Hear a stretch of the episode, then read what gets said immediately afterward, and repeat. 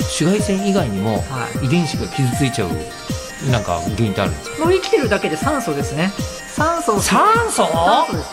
永遠に生きるのあの条件整えばずっと生きてますあのエネルギー吸い取れればえがん細胞ってそういうものなんですかクローンで、はいあのーじゃあダウンタウンの松本さんをもう一人作っても、はい2020年の今若手芸人として出てきたら、うまた全然違う可能性がいや全然違うですよね科学のラジオラジオサイエンテ科学のラジオこれは日本放送アナウンサー聞きたがり吉田久典が国立科学博物館認定サイエンスコミュニケーターで大学講師をしながら芸人をやっている不可思議変態人間黒ラブ教授とともにさまざまな科学サイエンスを根掘り葉掘りと聞いていく番組であるィア科学のラジオラジオサイエンティア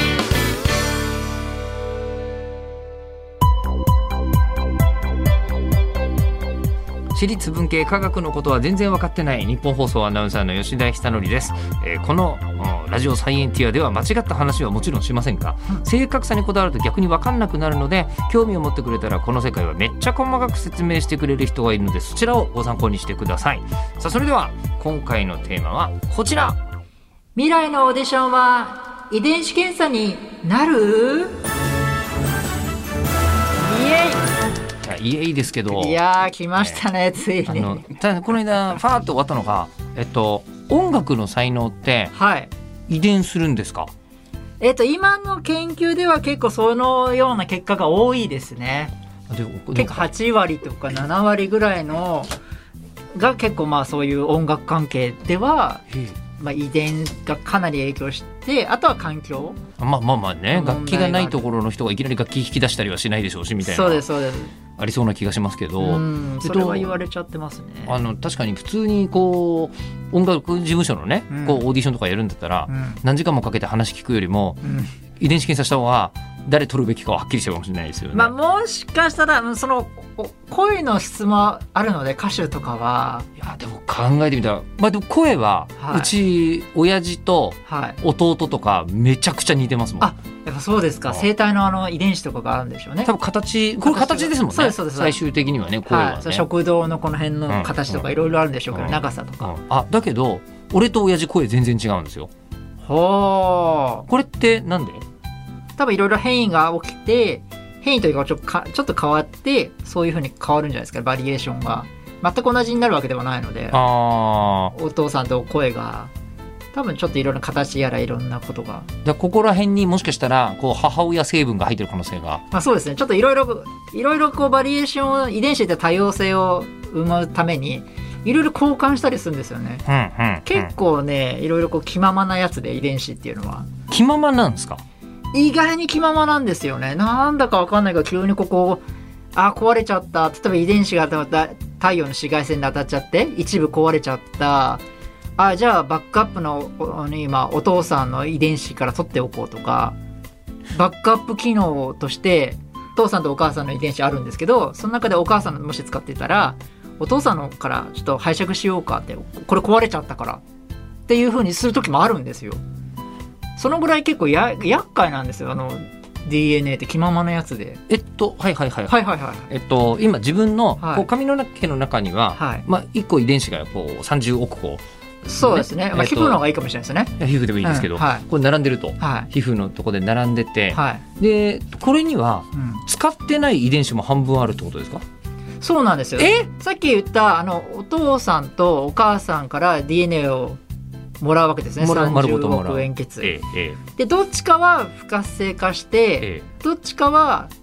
活性化するんですけ不ど活性化と活性化かそうですなそうるですほどだかはらい使はいってない DNA が同じやつがあるんですよねだからバックアップ機能が必ずついてるんですよね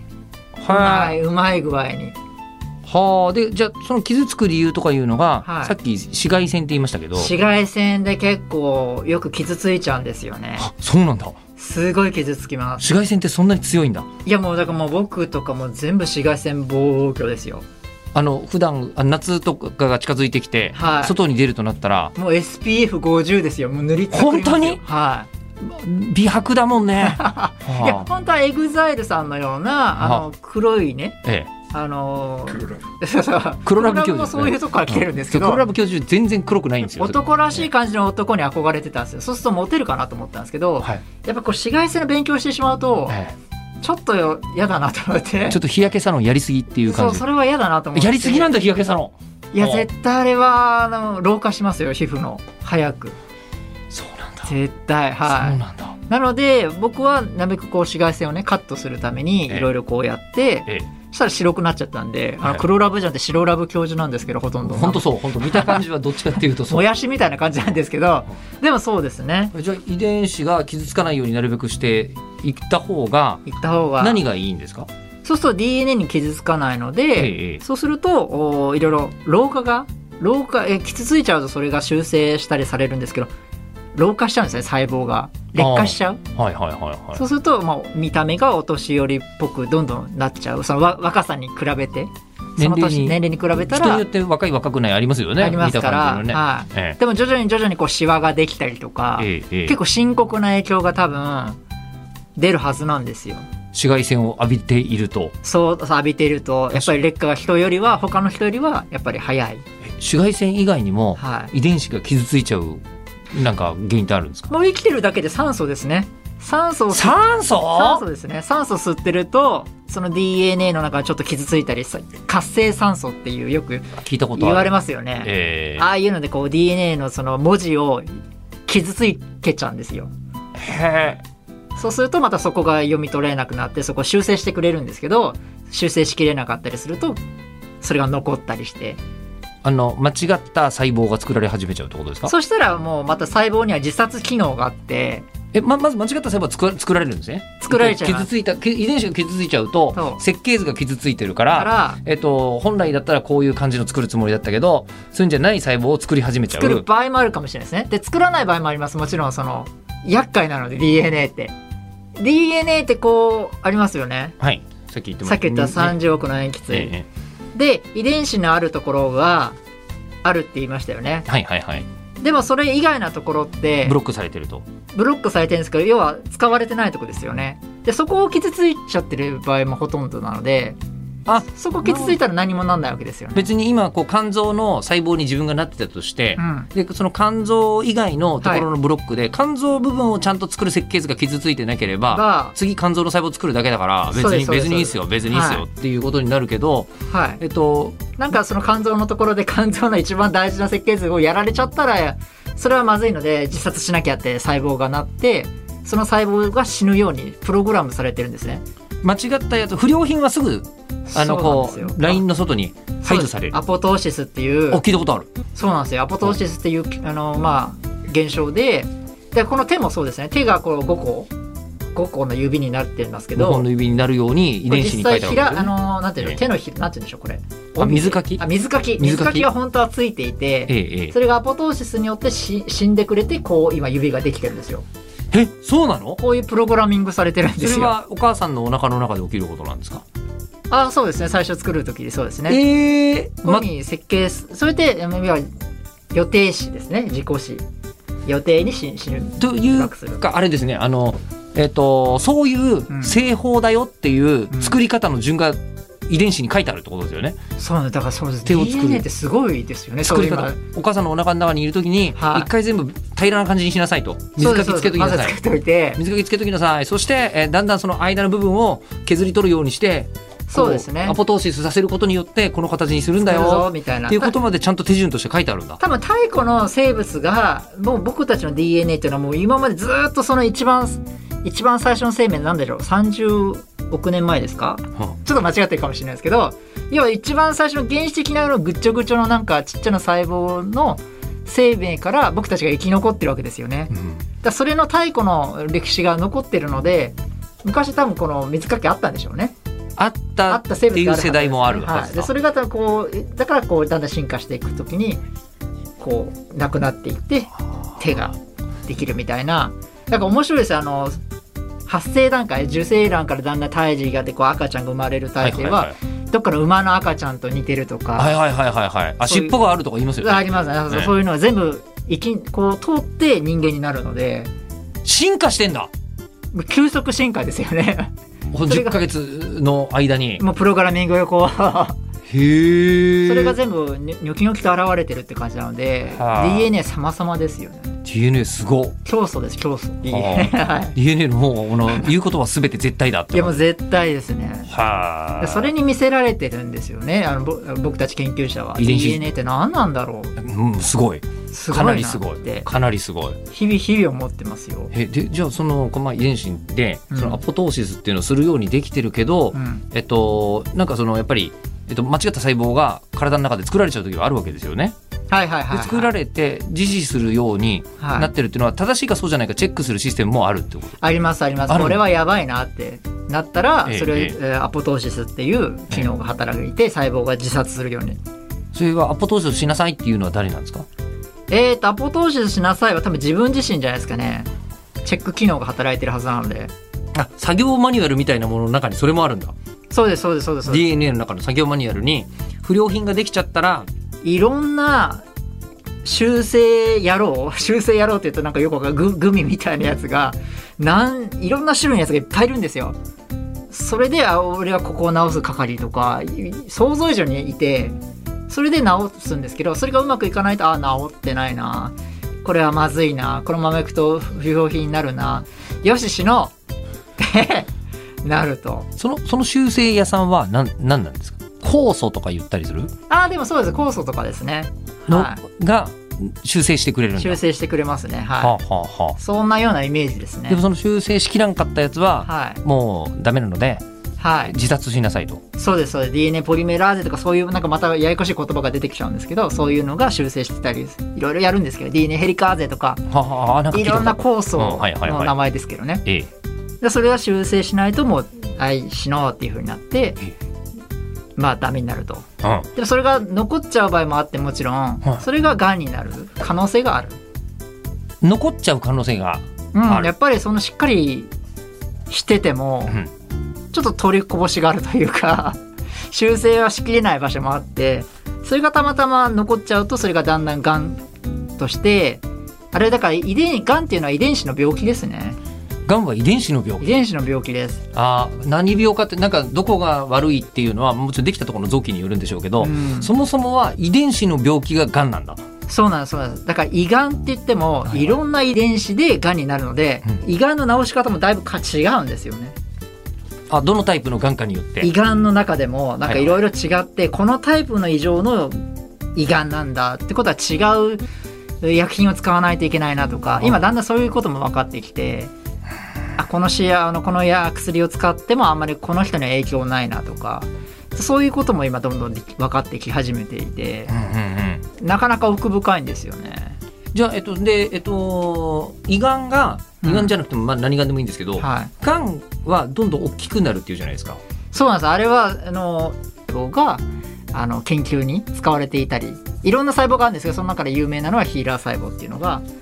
100年前からあるんですか。大体100年ぐらい前だったかなそうですねでも随分前のやつでで、その100年間の間、世界中に配るために、ままあ、どうせ増やしても永遠に増え続けるかそうらで、すそうです増えたねって言って、じゃあこれを他の研究室にって言って、そうですまあ栄養ちゃんと整ってればですけどね、はいはいはいしっかりとはいはい、えで、じゃあ今でもそのヒーラー細胞はどこかとか、どっかにそ日こら本中にあ中のるどっかにあるはず日本中のどこかにあるんどっかにだ。あの研究研究用ですよ所ね。でそういう研究用でそのヒーラー細胞他の細胞もあるので、えまあ、ヒーラー細胞を使ってる場合はですけどね、え、へえ。そうなんですよへえ。そんなようなだから無限にがんっていうのは不思議ですよね無限な命を与えられたのにまあ、これ個体として は個体として個は体の命を奪っちゃうことがあるっていうそうですね、うんえ奪っちゃいますもんねつまりがん細胞っていうのはその何度でもいくらでも増えるから、はいえっと、いくらでも増えてるとでも再正常に機能しないわけですよねそうです細胞としてはそうですはい例えばじゃあ胃がんの細胞だったら胃壁は本来こういう機能を持っているはずなのに、はい、がんの細胞が広がっちゃうとそうですもういろんなし真珠って言ってもいろんなところにもう散らばってがんがん細胞はさらに歩き回るのであいつら、でまたここでまたババババババババ栄養を取ってうんうんうんどんどんどんどん血管伸ばして栄養を取って人間の栄養をどんどん奪ってきちゃうのであーそうするとまあもう個体としてはもうまずい状況になりますよねあーもうがん自体がやる気がありすぎるんですねそうですねへそれえはそうですがんそうですね怖っし悲しい病気ですね、怖い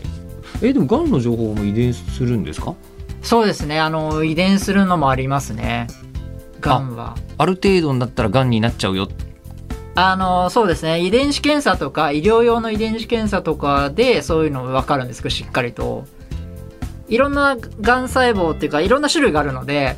この遺伝子が傷ついたら確実にがんになるよみたいなのもあるし複数の遺伝子が傷つかないとある特定のがんえー遺伝子が傷つかないとがんになるっ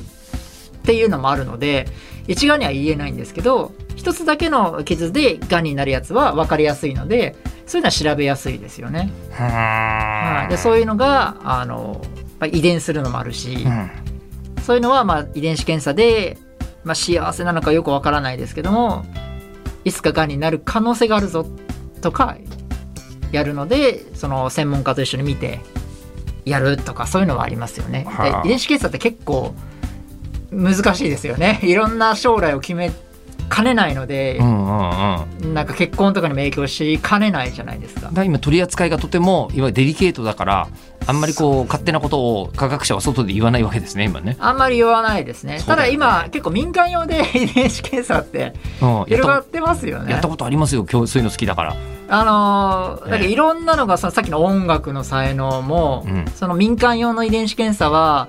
まあ、そういろんな外交的かとあかう、んうんうんえー、と興味持ちやすいか持ちにくいかと かそれでこう取って言われたのが根気がないって言われましたえへ遺伝子検査の結果でへ根気がないんですかうんででもそれ根気あの大丈夫かもしれないそれでそれでよく結果が出るんですけどいろんな検査があるあのあると思うんですけど結果が違ったりするんですよたまにえどういうことですかあ他の遺伝子検査の他の同じ検査で自分が検査してもね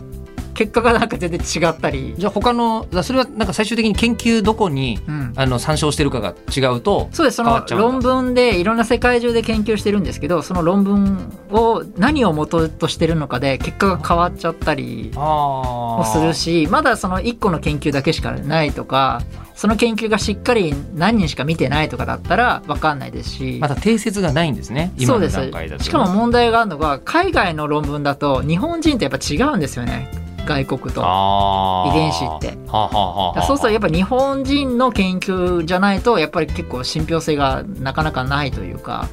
まあ、あるのででしかもそれもっと言ったら人によって違うよねって話になっちゃうんですそようねですそうですもっと細かく分けていくとそうですそうです根気がない遺伝子はあったが意外となんか環境によって根気が生まれたなみたいなこともそうですそういうのもあるのそういうことあるんでしょうでねだからまあ話半分ぐらいに聞くぐらいがあのそういう新規傾向とはいか、はいはいはいあの柴犬がすごい新規傾向あるんですけど興味深いワンちゃんなんですけどえ柴犬は何傾向し柴犬ってあの興味をすごい持つ遺伝子がふ多いんですよそんなことも興遺味伝持子ちでやすいワンちゃんな好んです奇心が強いっていうのも遺伝子で決まってるんですかそうなんですそうなんですえアー、メリカ人は結構好奇心旺盛な人が多くて日本人はまあまあ普通ぐらいなそれも遺伝子で分かっていてえー、でそれが柴犬が結構多い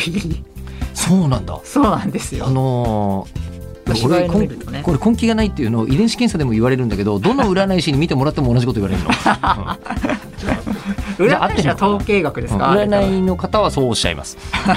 うん っていうふうにまあまあそれはいいんですけど、うん、でもそうでですもねそうか好奇心なんてものもうん、あの性格もかなり遺伝子にじゃあ司られてるんですね。だから凶暴になるような遺伝子とかあもるんだ。やっぱ性格が結構こう、まあ、犯罪者寄りの人が多かったとかうん過去の研究でええそれはこういう遺伝子がもしかしたら関係してるねみたいなのはあったりするので、まあ、少し研究では言われてますただそれが絶対ではなくてそれ1個だけがエラーしたら必ずなるわけではないので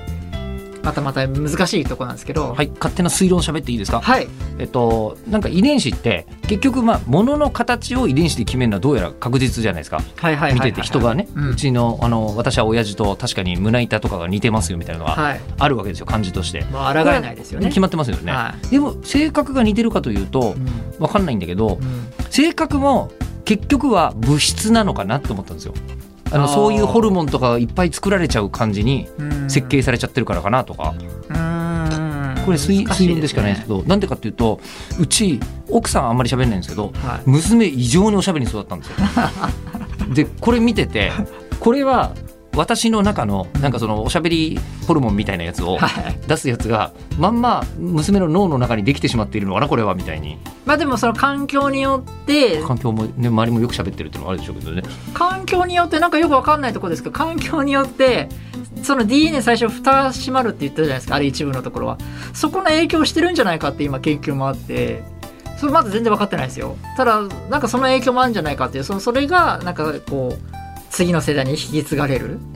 喋りの遺伝子がもし活性化されている場合は喋りの遺伝子があるかどうかわかんないですけどそれがあ子供さんに受け継がれる可能性もなくはないというかちょっとうちの家系調べてくださいようち のマジでもうばあちゃん俺7人家族なんですけどこれで下から2番目に喋ん ないんですよみんな異常に喋るんですようち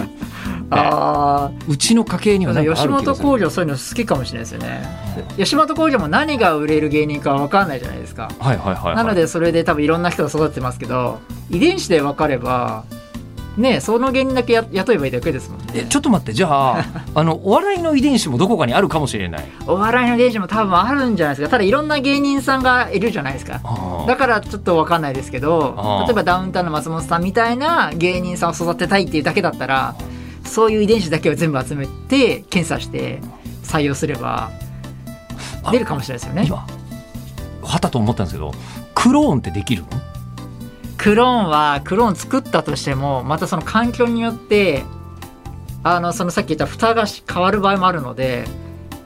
結構クローンと言ってもいろいろ問題が起きたりしかも年齢が違うので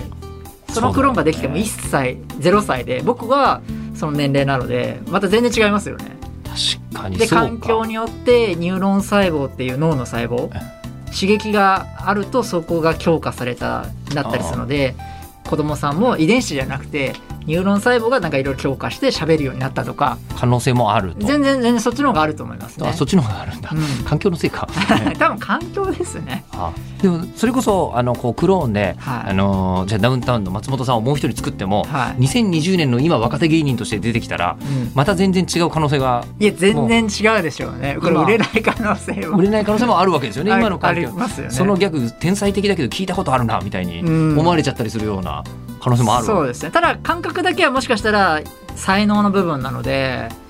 ももしかすると今風のになるかもしれないですよね。感覚はあるんだ感覚は才能なんですね感覚多分才能とかだと思うんですよねその空気の読み具合とかあれも今遺伝子研究でいやされているのでえー空気が読めるかどうかのそういろんな空気そうですね単純に1個だけじゃないんですけどいろんな複合的な要素でへうつとかももしかしたら遺伝子の影響があるんじゃないかっていうのもあるのでうつ病うつ病のそはのあネガティブに考えるとかそういう考えやすいとかそういうのもなくはないへ今のところ40%ぐらいが遺伝子の影響を受けるんじゃないかとうつはとは言われています。結構ですねうんはねさてじゃあ次回なんですけどい今はい。これはやっとこうっていうやつを一個やりたくてはい、なんでしょうあの。一番興味のある病気、はいえーウイルスの話をしましょうよと、あ、今のね、えー確かにね。えーじゃあ次回は、はいあ。のウイルス割と強いんですよねそうですね、強いで す。ですよね、えーなので、えっと、次回はですねウイルスについて聞きます、えー番組では聞いてる方からの質問を募集します科学的に気になることを黒ラブ教授に聞きたいこと感想などは科学アットマーク 1242.com kagaku アットマーク 1242.com まで送ってきてください、えーではあの本当にあの生まれながらそう口から生まれてきたっていう言い方あるよねある確確かかにに、ってことで口から生まれてきた気がする吉田久典とえー大学の先生芸人黒ラブ教授でした。普通だった。 いや、いいじゃん。悔しがらなくていいって。